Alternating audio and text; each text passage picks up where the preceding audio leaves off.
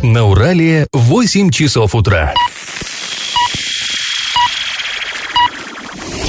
В эфире немного аналитическая, немного юмористическая и слегка музыкальная передача «Заварники» на радио «Шансон Орск». Для лиц старше 12 лет. Доброе утро, друзья! Вы слушаете радио «Шансон Орск». В эфире программа «Заварники» и ближайший час вы проведете с нами Олесей Колпаковой и Павлом Лещенко. Сегодня мы с вами поговорим о ремонте Орских дорог. Что же власти приготовили для нас на следующее лето? Подробно обсудим ситуацию с конфликтом вокруг городского бюджета 2021 года.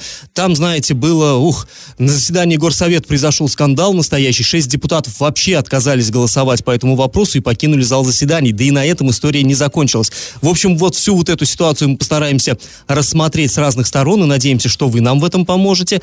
А, помимо этого, как всегда, мы обсудим много разных новостей. Но все новости будут чуть позже, сейчас старости. Пашины старости. Обычно в этой рубрике я вам рассказываю об официальных исторических документах, которые обнаруживаю в городском архиве. Но сегодня предлагаю сделать исключение вместо этого почитать старые газеты. Не знаю, как вы, вот я их просто обожаю. Мне кажется, они очень точно передают дух эпохи. Ну, это такой тоже своеобразный документ. А, ну и поскольку у нас уже Новый год на носу, мы возьмем выпуск именно новогодний, праздничный. Итак, первый выпуск газеты «Орский рабочий» за 1951 год. Ну, почему 51-й, понятно, 70 лет назад, круглая дата, почему бы и нет. Ну, 70 лет назад, что это такое было? Вы сами понимаете, э, Вторая мировая война закончилась, когда э, мы были союзниками с США, и началась холодная война. Как раз это самая заря, самое начало холодной войны, и в газете это отражено. Совершенно фантастический, невероятный репортаж опубликован в Орской, подчеркну, о, газета «Орский рабочий», а репортаж из Нью-Йорка. Вот представьте себе, на последней полосе нашей газеты э, называется репортаж «В Америке американском раю. Ну, раю взято в кавычки. Ну, я немножечко перебью, да, если дальше сейчас Павел начнет рассказывать, там прямо как будто э, кадры из фильма взят, даже не кадр, да. а такая часть, очень интересная. Кинематографичный совершенно репортаж. А, значит, а, что, что там, а, я вам зачитаю небольшой фрагмент. Артур Тейлор знал, что это неизбежно случится. Тот парень из профсоюза давно предупреждал, что Америка на всех парах катит к кризису. А кризис это прежде всего безработица. И вот случилось. И главное, когда? Накануне Нового года. Ну, то есть, вот э, главного героя выгнали с работы, он, значит, узнает тут же, что жилья у него тоже теперь нет. Хозяйка его выгнала из развалюхи, которую он снимал на 52-й авеню. Ну, тут автор немножко так э, как бы в лужу сел. На самом деле нету на Манхэттене 52-й, там 12 авеню. Ну, как бы откуда ему знать Ворске, да? Ну и ладно, 52-я так 52-я. Направляется главный герой в бар «Бродячая собака», где такие же вот собираются работяги. Ну, понятно, там кризис же, мы же знаем. А, вот, там он обнаруживает на стойке газету «Таймс Геральт». И вот как Орский журналист пересказывает, что пишут его американские коллеги в этой газете. Я вам зачитаю. Мы пошлем самолеты, которые будут летать на высоте 40 тысяч футов. Мы снабдим их бомбами, атомными, зажигательными, бактериологическими, а также нитротолуолом, дабы убивать младенцев в, колыбели, стариков за молитвой, а тружеников за работой. Конец статы. То есть вот так именно должны были звучать американские газеты в понимании орских журналистов. Вот читает вот эту газету э, Артур. Выйдя из бара, он слоняется по новогоднему городу, вот мимо сверкающих витрин, за которыми еще одна цитата. «Деды Морозы из гигра гигроскопической ваты рекламировали дамские лифчики. Как? ну, в руке, может, держали, я не знаю, не то, что вот мы тут думаем. А, идет он мимо распродаж бытовой техники, мимо, а, значит, ну, вот этих плакатов с Новым годом. На Юнион-стрит он видит толпу митингующих безработных, присоединяется к ним, и тут на толпу нападает полиция. И вот на сегодня последняя цитата. Полицейские теснили толпу и обрушивали на голову демонстрантов удары дубинок. Рыжий, огромный, с лошадиным лицом полицейский – это последнее, что запомнил Артур. Удар, еще удар, виск сирены, чьи-то дюжие руки подхватили окровавленный кусок мяса, который несколько мгновений назад носил имя Артура Тейлера, и бросили его в полицейскую машину. А плакаты кричали «С Новым годом!». Вот такой праздник. Такие страсти и такие старости. Ну, читать э, новогодние Орские газеты разных эпох мы продолжим в следующем выпуске «Заварников». Ну, а сейчас наш э, традиционный конкурс. Скажите, как называлась первая Орская газета? Она началась э, издаваться в 1914 году. Вариант 1 – Орский листок. Вариант номер 2 – Орский телеграф. А вариант номер 3 – Орские новости. Ответы присылайте нам на номер 8 903 390 40 40. Галопом по Азиям Европам! На строительство стадиона «Локомотив» в Орске э, в бюджете Оренбургской области на 2021 год заложили 165 миллионов рублей. А, напомню, спорткомплекс закрыли из-за плохого состояния в 2018 году. После этого журналистам продемонстрировали проект, что появится на этом месте. И э, там должен появиться двухуровневый комплекс, обновленный стадион с трибунами и так далее. А, строительство планировалось начать уже в этом году, а закончить к началу августа 2021 года. Но к работам пока не приступили, и когда они будут завершены, неизвестно. Однако финансирование все же предусмотрено, как мы видим, и это, несомненно, радует. Ну вот, не предусмотрено пока финансирование строительства детского сада в старом городе. Жители старого города, напомним, записали видеообращение к президенту страны, к Владимиру Путину, с просьбой построить новый садик взамен того, который располагался на улице 9 января и в начале этого года был снесен. Ну, там старое аварийное здание и так далее. Но в администрации города нам сказали, что пока необходимости в строительстве нового сада нет. По словам чиновников, ранее вот этот садик посещали 90 детей. После его закрытия их распределили по другим дошкольным учреждениям. И сейчас очереди в детсады в Орске нету, но, тем не менее, администрация на всякий случай подготовила земельный участок, выбрала проект строительства сада на 120 мест, и вот как только необходимость возникнет, уверили нас, ну и деньги, конечно, найдутся, власти приступят к его возведению. Аппарат э, губернатора и правительства Оренбургской области опубликовал закупку стоимостью 1 миллион рублей. А за эти деньги планируется взять в аренду автомобиль э, вместе с водителем на 2021 год. Перевозить на этом автомобиле будут депутаты Госдумы. И, судя по тех заданию, где подробно перечислены характеристики автомобиля, это должен быть внедорожник Lexus или э, Toyota Land Cruiser. На этой машине депутат, только непонятно какой, именно их в Думе от нашей области 11 человек, а, будет передвигаться, когда приезжают сюда из Москвы. И платить за аренду тот самый миллион будут из бюджета Оренбургской области. Но, друзья, напомним, что сейчас э, начались морозные дни, утро, и сегодня уже для школьников первых-четвертых классов в Орске отменили занятия. А также на сайте урал56.ру чуть позже а, появится информация для второй смены, поэтому следите за информацией. После небольшой паузы мы с вами вернемся в эту студию и поговорим о скандале, который разразился вокруг бюджета Орска на 2021 год. Я в теме. На очередном заседании Орского городского совета разразился настоящий скандал. Депутаты собрались, чтобы принять бюджет на 2021 год. Но мне кажется, и... у нас что не горсовет, то вечно скандал. Не было еще ни одного ну, заседания, которое спокойно проходило. Ты знаешь, Алис, иногда бывает, что такие скандалы как бы пустышки. Вроде поругались, пошумели, а как бы никаких последствий. Водой в лицо друг другу побрызгали. Да, бывает и такое. Нет, а в этот раз, понимаешь, бюджет это, ну, на самом деле серьезно. Это, пожалуй, самое серьезное заседание года. Это всегда там сопряжено перед тем, как принимать принимать бюджет, они еще тысячу раз перед этим встречаются, обсуждают, что-то там спорят, как-то торгуются. И вот в конце года, всегда под Новый год, они принимают этот бюджет. И вот в этот раз получилось, что едва-едва его приняли. Значит, ситуация в чем? А, шесть депутатов городского совета, один единорос, причем, а пятеро оппозиционеров просто взяли и покинули зал заседаний.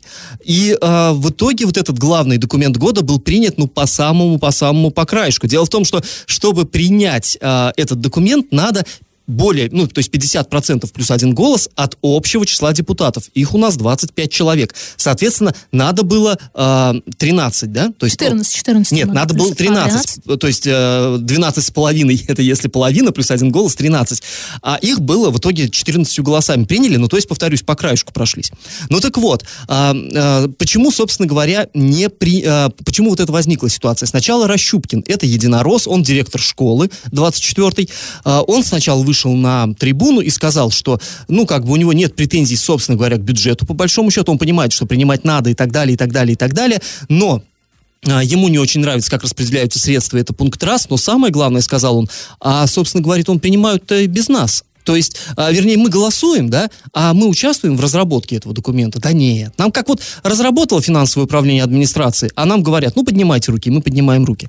То есть, он говорит, что надо, чтобы вот эта инициатива шла снизу, так, мол, и президент велел, а вот это уже заявочка, а, вот, а как бы тут без нас нас женят, мы просто там автоматически руки поднимаем, это непорядок. А, и сказал он, что я, как единорос, не могу голосовать против, поскольку есть партийная дисциплина и, про, и прочее, но я уйду с заседания, я просто уклонюсь от э, участия, участия в голосовании. И повисла такая тишина зловещая. А потом его примеру последовали еще пятеро оппозиционеров, ну, от которых, на самом деле, такого и могли ожидать, а вот от него-то, пожалуй, и не ждали. Сейчас а, вот я чуточку позже я продолжу вам про это рассказывать. А сейчас я хочу обратиться к вам, друзья, за помощью. А, вот мы с Олесей обсуждаем эти новости, но мы хотели бы вас тоже к обсуждению привлечь, и мы будем благодарны, если вы поделитесь своим мнением, а, как вы оцениваете вот это все, все происходящее. Вот именно вот, вот этот демарш, я так сказать, несогласных на заседании Орского городского совета. Вы можете написать нам на наш номер, вы его прекрасно знаете, 8 903 390 40 40. Пришлите сообщение в любом мессенджере, смс-ку пришлите, мы а, самые интересные сообщения зачитаем в эфире, и кому-то из вас обязательно позвоним и пообщаемся в прямом эфире. Ну, Звонить да, нам не надо, вы нам напишите, а мы вам сами перезвоним. А, а, ну, я думаю, что это будет такой интересный новый формат, и мы обязательно вернемся к обсуждению этой темы после небольшой паузы. Я в теме. Ну а мы продолжаем обсуждать скандал, который разразился при принятии бюджета 2020, на 2021 год, бюджета Орска. Шесть депутатов Орского горсовета отказались голосовать по этому вопросу и просто ушли с заседания. А, ну, сначала, как я уже сказал, это был единорос Рощупкин, который сказал, что коль мы не участвовали в его разработке, то я и не, не считаю возможным голосовать. Потом а, депутаты от группы Орское народовластие – это оппозиционеры от партии КПРФ и «Справедливая Россия». Они, а, значит, ну, у них свои были аргументы. Там, в частности, а, Гудамаров, это КПРФ, коммунист, он заявил, что вот на золотые парашюты, мол, чиновники деньги нашли, да, а на какое-нибудь там, скажем, на образование не нашли достаточно средств. Скоморохов, тоже КПРФ, он как учитель, а, работает он учителем, профессионал, он сказал, что тоже, что сейчас образовательные учреждения работают в режиме вот выживания, не заложено денег ни на ремонт школ, ни на что, и он не считает возможным голосовать за такой бюджет.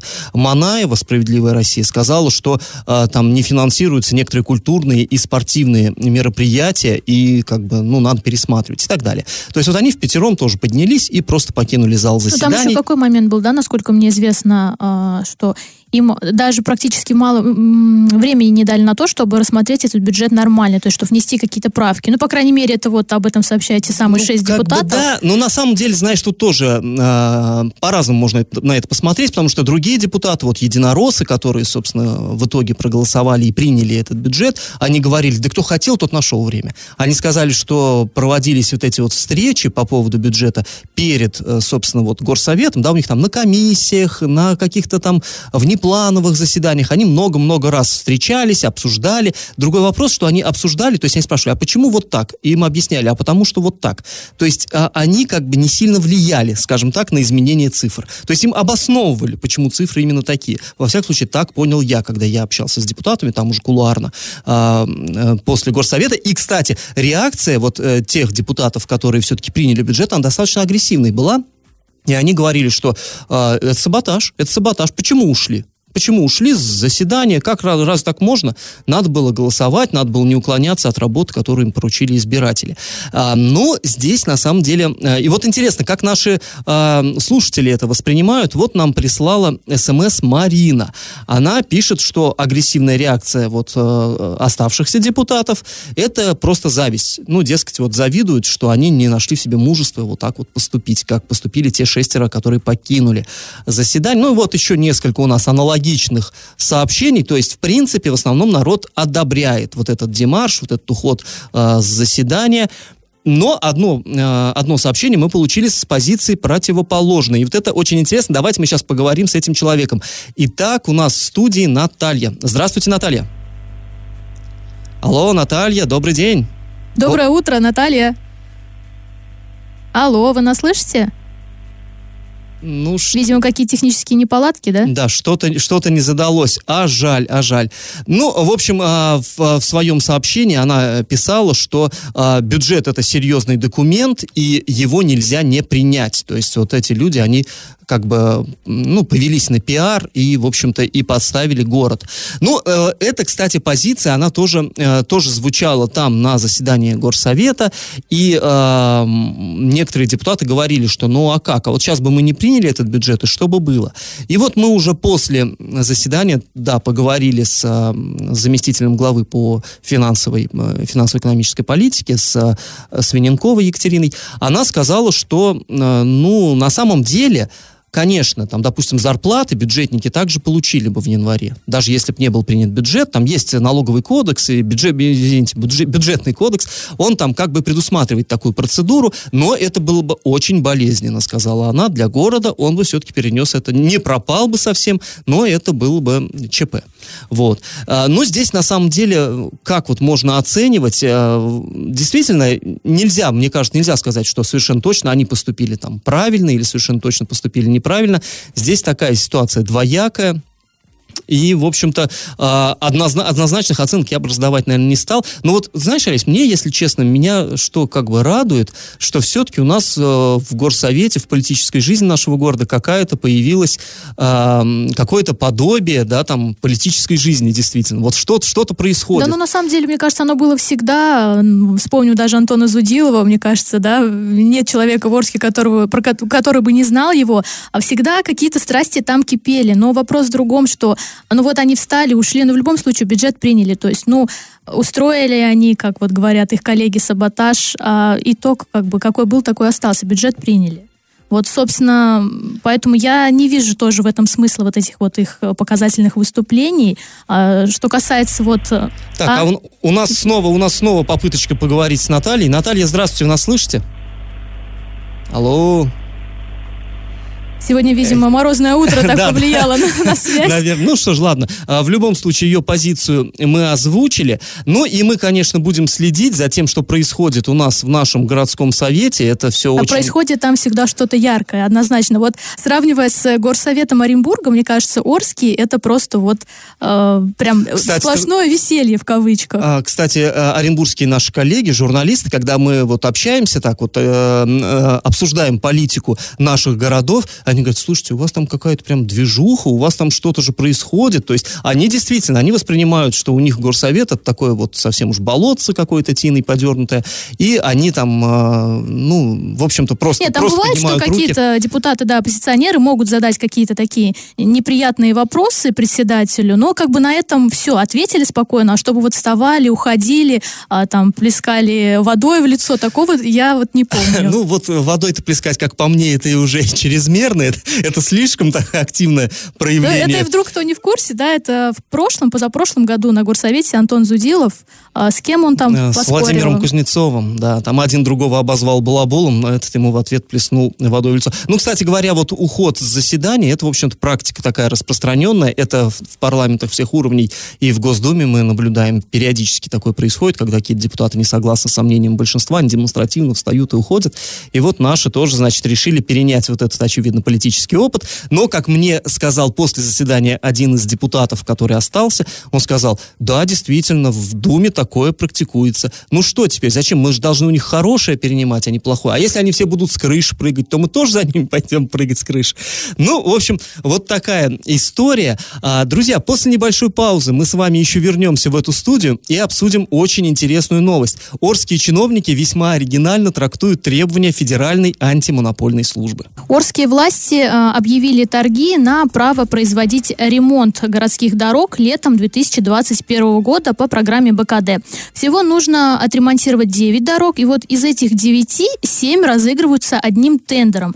А, крупный тендер общей стоимостью 159 миллионов рублей. Это довольно странно, во-первых, потому что опасно, да, доверять такой объем работ одному подрядчику, и, допустим, если он не справится, то э, завалит работу не по одной дороге, а сорвет исполнение всего контракта Но в здесь, целом. Здесь э, народная мудрость, да, говорят, не надо хранить все яйца в одной корзине, потому что грохнешь, так сразу грохнешь все. Вот, вот. И вот здесь, и мы это уже наелись, да, у нас до сих пор тянутся вот эти вот э, разбирательства с вертикалью, компания «Вертикаль», да, Зулупская, по-моему, да, она да. тоже взялась весь город закатывать в асфальт, и, ну, не сказать, что совсем провалила. Но там очень много Ну, сроки они не укладывались, да, да, да, плюс да, потом недостатки были выявлены. На самом деле как-то все очень тяжело, да, это длилось. Ну, э, во-вторых, да, если бы каждая дорога разыгрывалась отдельно, то в тендере могли бы участвовать э, там сразу несколько небольших организаций, и каждая получила бы денег. А так получится, что э, все вознаграждение уйдет какому-то одному исполнителю. Ну, то есть, да, должны понимать, что на такой объем должна идти крупная компания, у которой э, есть техника определенная. И я так скажу, что такой компании у нас в Орске, очевидно, нет. То есть это понятно, что это будет компания откуда-то, ну, приезжие люди, и деньги уйдут банально из города. То есть у нас когда-то был муниципальное предприятие «Дорожник», которое, в принципе, э, ремонтировало все дороги города. Ну, худо-бедно, там другой вопрос. А сейчас у нас в городе, ну вот можно было найти, не, не наверное, а можно было найти, они в прошлом году находились, позапрошлом, компании, которые там небольшие подряды брали. А вот такой на 159 миллионов, конечно, это очень вряд ли. Ну собственно, вот нас это удивило, поэтому мы обратились в администрацию, чтобы они объяснили, почему а, было сделано именно так. А, и а, там сказали, вот, собственно, цитат. Решение э, об объединении нескольких участков э, автомобильных дорог в один лот принято на основании разъяснений Федеральной антимонопольной службы России. А, согласно ему, в городах с населением менее 1 миллиона жителей цена одного лота не должна превышать 1 миллиард рублей. А также в ответе орских чиновников говорится, вот еще одна цитата, по мнению э, ФАС России, это будет способствовать расширению конкуренции и дополнительной экономики экономики бюджетных средств. Ну, вот тут тоже какой-то странный момент ну, здесь, получается. Да, понятно, что ФАС сказал, больше миллиарда тендера не разыгрываем. Ну, в Орске, естественно, никто миллиарда не даст на ремонт дорог, это как бы понятно. И поэтому, ну, 159 миллионов, это же меньше, чем миллиард, меньше. Ну, все нормально, в нормативы, так сказать, уложились. Но уже обосновывать э, тем, что это еще и какую-то создаст конкуренцию, ну, это очень странно. Ну да, опять же, мы вернемся к тому, что э, такой тендер выиграет большая компания. Ну да, и опять же, как и следует из, э, из документа небольшие лоты вот нужно объединить в один, чтобы способствовать расширению конкуренции, мы это сказали. И о ситуации еще высказал свое мнение координатор э, проекта ОНФ, Бюро расследований Дмитрий Болдырев. Он считает, что это высшая степень абсурда. Ну, вот как он объясняет, опять же, приводя в пример э, вертикаль бузулукскую компанию, которая вот взяла в прошлом году контракты и, к сожалению, их выполнила, э, ну, уже сейчас в полном объеме, но это было все долго и с такими, с недостатками. Ну да, чудеса чудесатей, чудесатей. Друзья, сейчас мы прервемся на небольшую паузу, потом вернемся сюда и выслушаем очередную новость дна. Новость дна. Все мы с вами в школе читали комедию Гоголя «Ревизор». Ну вот, знаете, друзья, это классика. А классика, она, как известно, всегда актуальна и никогда не устаревает. И вот это доказывает наш очередной криминальный случай. А, на днях директору Старокульшариповской школы, ну, село Старокульшарипово, Осикеевского района позвонил неизвестный мужчина, который представился большим московским чиновником, уже заявочка, да, и сообщил, что совместно с комиссией по проверке там, готовности отразить натиск коронавируса, он направляется вот в это самое село, в эту самую школу, и необходимо, пункт раз, обеспечить им банкет, хороший банкет, сказал он. И, ну, директор, я думаю, тут, может, и не очень удивился. А дальше, сказал он, чтобы проверка прошла успешно, надо перечислить немедленно на такой-то счет 17 тысяч рублей. А, ну и вот тут директор засомневался и, в общем, позвонил а, туда, там, в районное это управление образования. Ему сказали, да нет, не ждем мы никаких проверок, ничего подобного.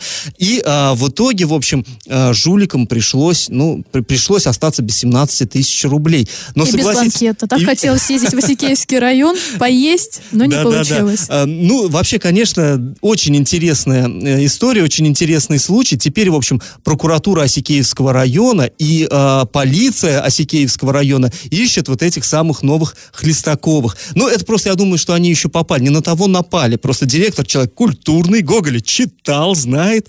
И вот так. Так что, друзья, читайте классику, всегда пригодится. А сейчас у нас, знаете, будет еще одна попыточка поговорить все-таки с нашей слушательницей. А, алло, Наталья, слышите вы нас теперь?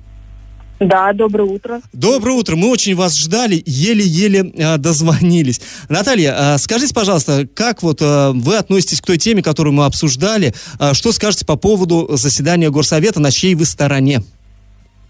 Ну, вообще меня эта ситуация крайне возмущает. Во-первых, если эти люди решили стать депутатами, то они должны работать для своих избирателей, а не так. Захотел, пришел на заседание, захотел, ушел с него, когда надоело. Я считаю, что если они против бюджета, то они могут проголосовать против и не устраивать этот цирк с уходом заседания. Мне вот кажется, что это было сделано не потому, что они против, а просто ради пиара, чтобы попиариться. Ну, ваш... Да, да. Да, продолжайте, продолжайте. Во-вторых, я считаю, что они показали свою безграмотность. Потому что бюджет – это очень важный документ. Если бы их провокация удалась и бюджет не приняли, то были бы страшные последствия. Они хотя бы подумали о бюджетниках, которые остались без их гонора, без зарплаты в январе. о врачах тех же, которых лечат, или об учителях, которые их детей учат. Я думаю, им стыдно должно быть.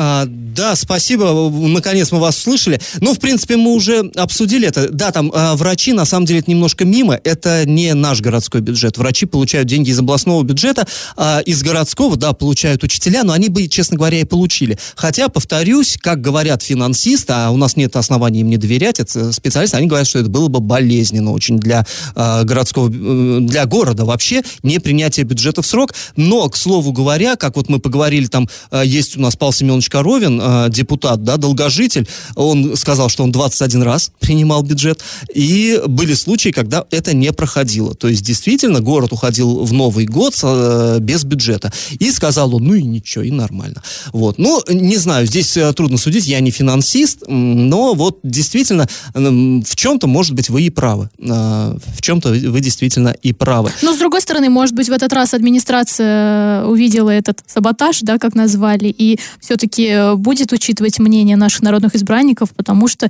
избирали мы их. А вот тут ты знаешь права, кстати говоря, может быть действительно и, э, и хорошо, что приняли этот бюджет, но впредь, в будущие годы, уже э, именно чиновники, которые разрабатывают этот бюджет, они будут все-таки с большим вниманием, вот больше внимания уделять работе с депутатами, действительно, и уже не будут надеяться на то, что, ну, ладно, как-нибудь да проголосуют. Как мы видим, иногда как-нибудь и не прокатывает.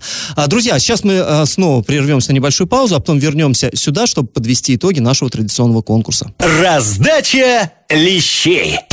А, друзья, в начале программы я вас спрашивал, как же называлась первая Орская газета. Выходить она начала в 1914 году и печатала в основном сводки с фронтов Первой мировой войны. Сводки эти предоставляло телеграфное агентство, и поэтому газета называлась «Орский телеграф». Правильный ответ 2. Победителем у нас становится Сергей Васильевич. Он получает бонус на баланс мобильного телефона. Ну, а мы с вами на этом прощаемся и снова Встретимся здесь в эфире уже послезавтра, в среду. Пока. До свидания. Завариваем и расхлебываем в передаче «Заварники» с 8 до 9 утра в понедельник, среду и пятницу на радио «Шансон Орск». Категория 12+.